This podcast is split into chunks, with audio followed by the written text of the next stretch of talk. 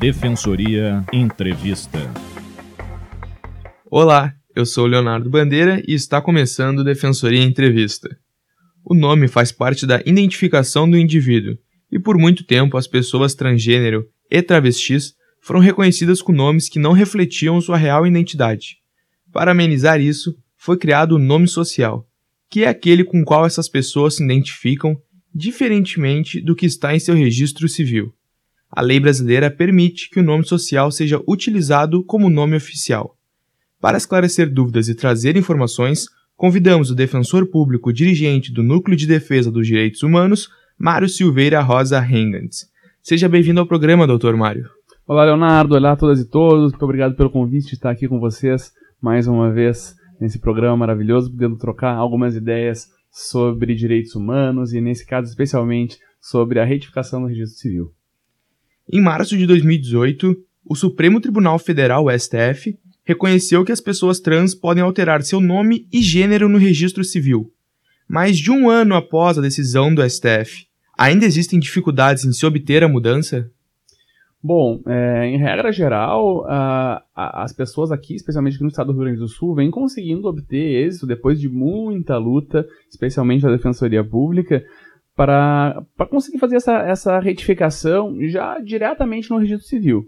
Então, se a pessoa eventualmente se identifica com um nome diverso daquele nome que consta no seu registro de nascimento, ela tem o direito de proceder diretamente sem a necessidade de ajuizar uma ação, como era feito então até essa decisão do STF, essa decisão paradigmática do início do ano passado, é, onde as pessoas precisavam ajuizar uma ação judicial e para aí sim buscar uma, uma decisão, uma sentença que determinasse essa retificação. Hoje não. Hoje, a partir dessa decisão, que tem efeito vinculante a todos os órgãos da administração, inclusive a todos os cartórios de registro civil, as pessoas podem ir diretamente até o registro civil e pedir, então, para que seja retificado o seu nome no seu assento de nascimento e assim retificar também o nome em todos os outros documentos que, que eventualmente a pessoa já tenha.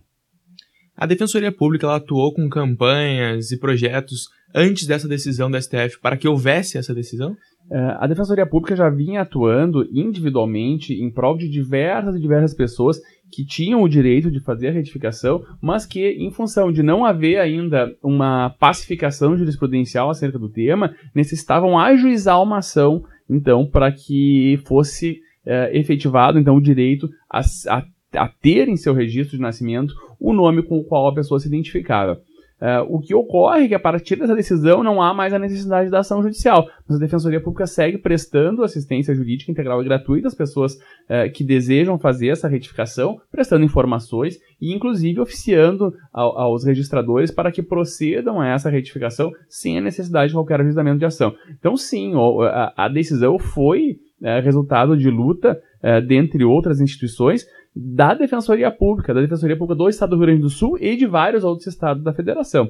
É, é uma luta que não era uma luta única exclusivamente âmbito estadual, uma, uma, luta nacional uma luta que, que defendeu e que garantiu esse direito, a, identificação adequada de pessoas em todo o território nacional. Por isso a importância da decisão ser do Supremo Tribunal Federal e ser vinculante, vinculando a, a todos os juízes, vinculando a todos os, os cartórios de registro de pessoas naturais de todas as unidades da Federação Brasileira.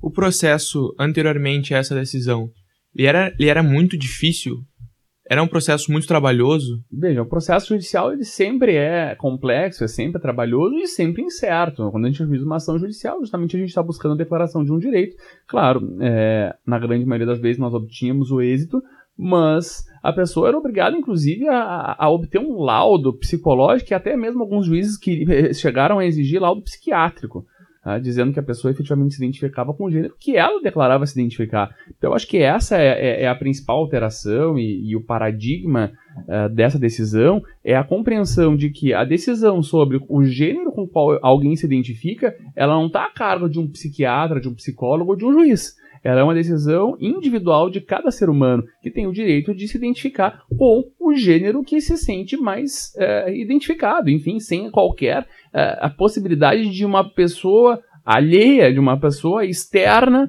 é, ter a possibilidade de, de dizer se a pessoa efetivamente se identifica com o gênero que ela se diz que se identifica ou não.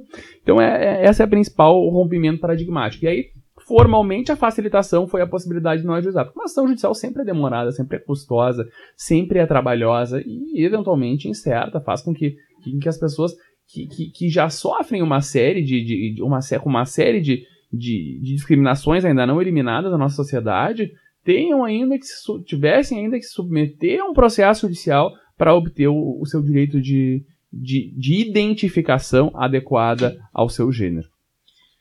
Algumas pessoas que solicitaram o pedido de alteração alegaram uma demora excessiva no processo deste pedido.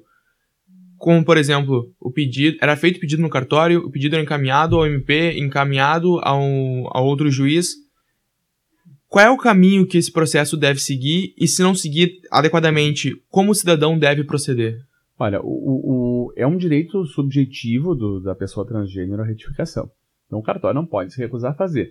Agora, se o cartório com, compreender que há alguma, algum requisito que não foi cumprido, o cartório deve fundamentar o porquê da negativa. A partir dessa fundamentação da negativa, a pessoa pode procurar a Defensoria Pública para que a gente esclareça qual a melhor estratégia a ser adotada. Se eventualmente há necessidade, por exemplo, de mais algum documento, de mais algum esclarecimento para ser levado para obter a, a retificação, ou então, se é o caso de nós tomarmos alguma medida, inclusive judicial, para obter essa retificação. E qualquer nome pode ser utilizado como nome social? Veja, o, o nome social ele é o nome pelo qual a pessoa é conhecida. É, não é o nome que a pessoa foi registrada. A pessoa transgênero, quando vai fazer a retificação, ela não precisa necessariamente ter um nome social ou se tiver um nome social, não precisa necessariamente retificar para o nome social.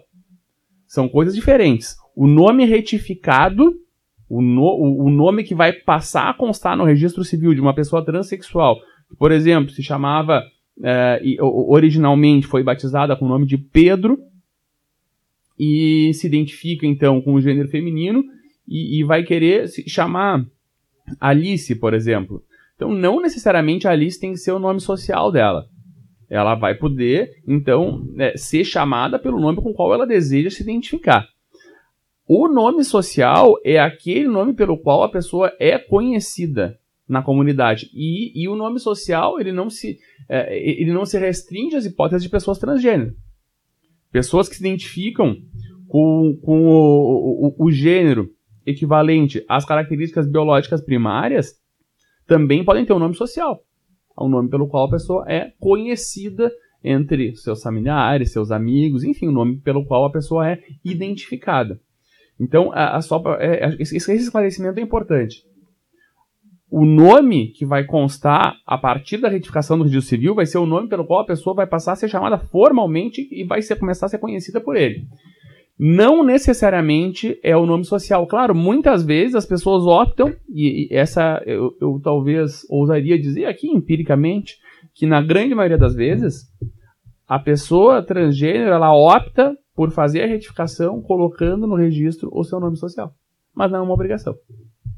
E de que forma a Defensoria Pública do Estado atua para auxiliar este grupo essa parte da população? A Defensoria Pública atua é, na, defesa das pessoas transgênero, travestis, transexuais, em toda a defesa dos seus direitos humanos, lutando sempre para evitar toda e qualquer forma de discriminação e fazendo então o atendimento jurídico, prestando assistência jurídica integral e gratuita a todos os indivíduos que se sentirem lesados ou que tipo, quiserem mesmo um esclarecimento sobre seus direitos.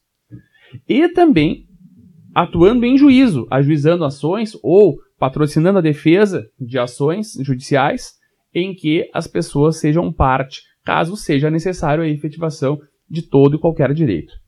Especificamente na questão da retificação do registro civil, então, se necessário for, ajuizaremos ação, se necessário for, uh, encaminharemos ofício aos registradores para que procedam à retificação, conforme uh, já decidido pelo Supremo Tribunal Federal, em observância àquela decisão.